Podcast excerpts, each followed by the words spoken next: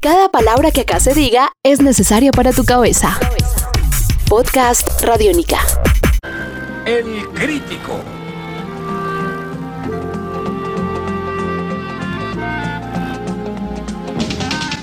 Amigos, bienvenidos a una nueva entrega de En Descarga Radiónica. Esta vez hablando de esas series eh, que normalmente la animación, Iván, eh, trata acerca, está muy ligada a los niños, es muy infantil, pues la gente siempre está esperando productos infantiles, ¿no?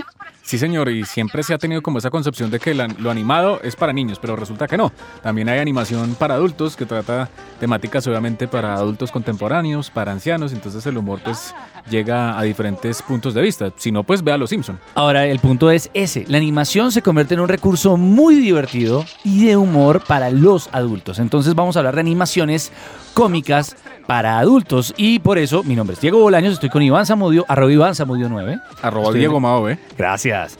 Y lo que vamos a hablar es acerca de esas series. Vamos a recordar, recordar algunas de ellas y en este podcast en particular vamos a recordar algo que yo sé que ustedes tienen cerca del corazón si tuvieron la oportunidad de verla y era El Crítico. El crítico. Ah, qué maravilla. Uno se reía mucho, tan buena y tan popular en su época que llegó a aparecer en Los Simpsons, ¿no? Sí, señor, hay un capítulo crossover donde Marge Simpson es la encargada, del- es la curadora de un festival de, de cine en Springfield, un festival de cine independiente, y pues a uno de los jueces que tachan a Invitados. invitados tachan a Martin Scorsese y traen a a Jay Sherman, que es el crítico.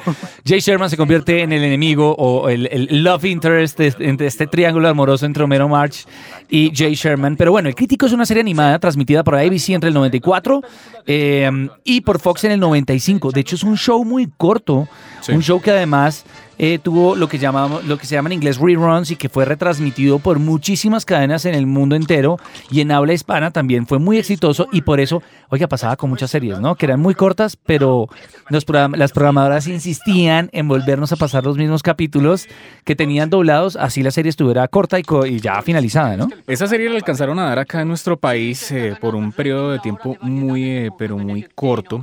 Y es más, cuando la, mm, cuando la serie la presentaron en los comerciales, los avances, recuerdo como si fuera ayer cuando dijeron de los mismos creadores de Los Simpson. Y pues eh, el- el- realmente no es que era, fueran los mismos creadores, en realidad era James L. Brooks, ¿no? Pero sí, también estaban los... Sí, es sí. que de- tenía esa misma onda, pero era porque lo que pasa también muy común en Porque las sitcoms, ¿no? Y las sitcoms eh, norteamericanas es que los escritores se comparten, los productores dicen, bueno, nos ha ido bien con esto, nosotros dos, de un equipo de siete, nos vamos a hacer este toldo aparte. Claro, bueno, pero Diego, eh, ayúdenos a recordar de qué trataba el crítico. Bueno, el crítico era una serie eh, que se enfoca en la vida de Jay Sherman. En cada episodio se hace una parodia y una crítica a la vez social, a la vez una crítica mordaz de la industria cinematográfica norteamericana.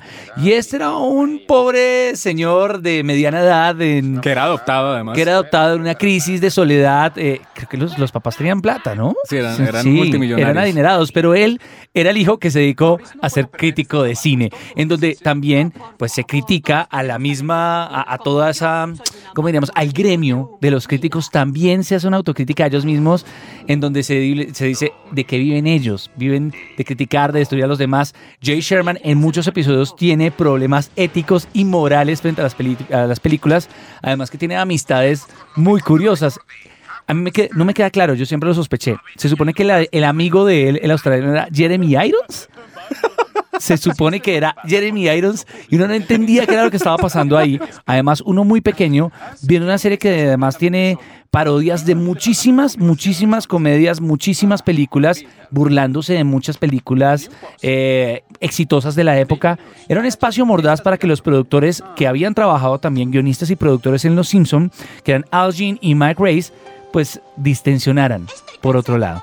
Entonces, básicamente era la vida de un crítico eh, de un éxito mediano llamado Jay Sherman en sus 40 viviendo de atacar al otro.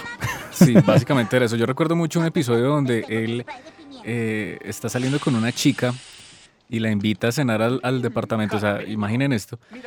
Y, y- y ellos, eh, después de cenar y todo esto, y empiezan a bailar en la sala de la casa. Y Jay Sherman, con su imaginación cinematográfica, se mete en la película de que están dentro de, dentro de La Bella y la Bestia.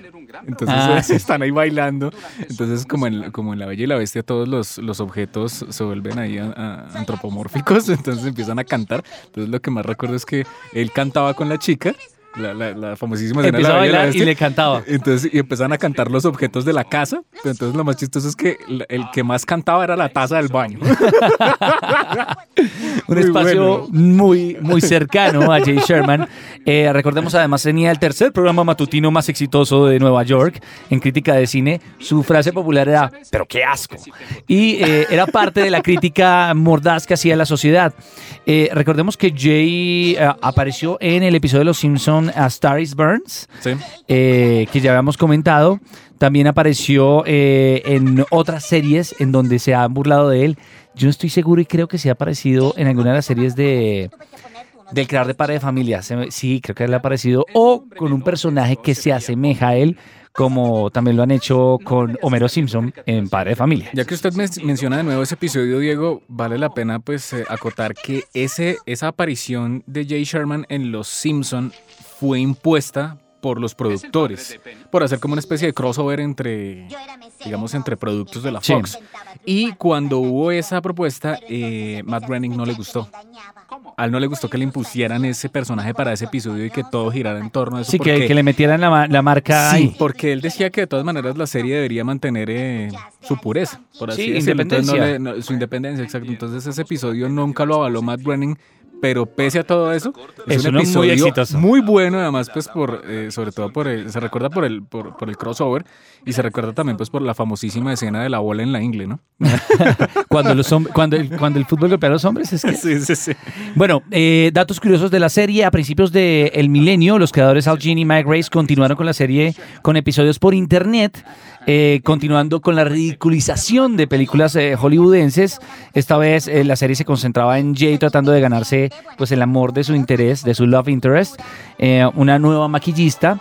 Y eh, esto pues obviamente estaba muy temprano en el internet en esa época, estas web series, estos web episodes eh, terminaron con 10 que los pueden encontrar además dentro de la serie, la colección en DVD, que tiene junto a eso parodias de la película El Patriota, Harry Potter, Misión Imposible 2 y Castaway. Así que ahí hay mucho de Jay Sherman, una de las series que recordamos dentro de eh, las animaciones de humor para adultos. No sé cómo sigo sin fijarme en esas cosas. Es que me da tentación, pero hay una razón por la que no debo trabajar para ti. Ah, las primeras dos letras son BO. Un nuevo universo sonoro por recorrer. Podcast Radio Mica.